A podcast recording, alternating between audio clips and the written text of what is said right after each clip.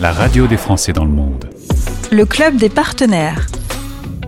Être français de l'étranger, c'est avant tout être français. Et euh, rejoindre une association qui pourrait vous aider au quotidien, qui pourrait vous rassembler aussi, eh bien ça peut être une bonne idée. Pour en parler, Catherine Smadja de Français du Monde, ADFE, on la retrouve à Londres, membre du bureau national et trésorière de l'association. Bonjour Catherine. Bonjour. Alors, on va planter le décor. Une association reconnue euh, d'utilité publique, loi 1901, depuis 1980. 178 sections et 2500 adhérents.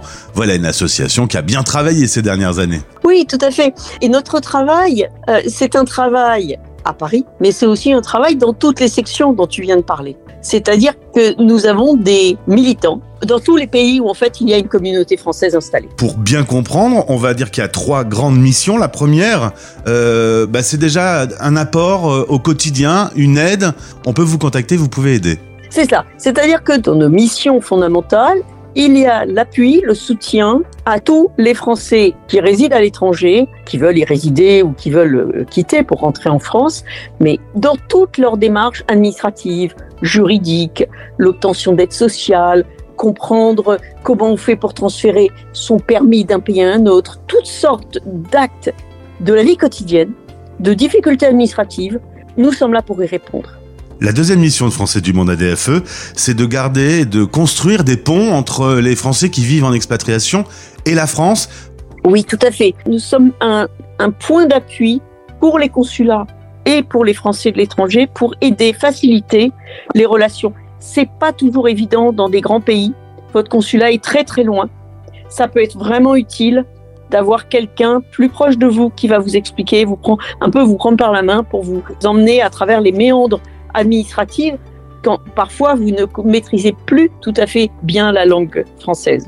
Et en trois, c'est plutôt ludique. Cette fois-ci, c'est le côté animation, se rassembler. Absolument. Le but, c'est que des Français se retrouvent ensemble, entre Français, pour discuter, pour un moment de convivialité, parce que parfois, ben, on se sent un peu isolé quand on est expatrié. Et nous avons l'ambition, en fait, que les Français se retrouvent, mais qu'ils puissent avoir des discussions un petit peu philosophiques, culturelles et sur la France. C'est pas simplement de l'animation pour faire de l'animation. Aujourd'hui, les auditeurs de Français dans le monde, euh, s'ils veulent rentrer en contact avec vous, il y a un nouveau site internet, une nouvelle charte graphique, il y a un dynamisme, on vous contacte par le site, c'est le plus simple. On nous contacte par le site. On peut avoir euh, sur le site les coordonnées de la section la plus proche de votre domicile.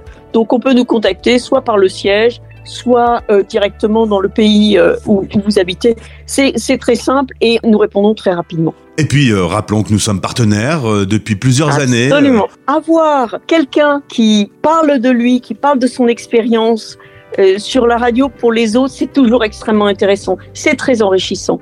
Je pense que euh, la radio euh, dont nous sommes partenaires a exactement le même objectif. Lorsqu'on est français, on adhère à un système de valeurs et on est un, on, nous sommes universalistes. C'est dans l'ADN des Français. Et cet universalisme, il signifie aussi que où que nous soyons dans le monde, nous restons toujours français. Nous avons toujours une partie de notre cœur, de notre esprit qui est française. Et ce que cherche à faire Français du, du monde, ce que cherche à faire la radio des Français dans le monde, je pense, c'est aussi permettre à ce lien de s'enrichir, de se perpétuer et que l'on soit toujours un petit peu français quelque part. C'était le Club des partenaires. La radio des Français dans le monde.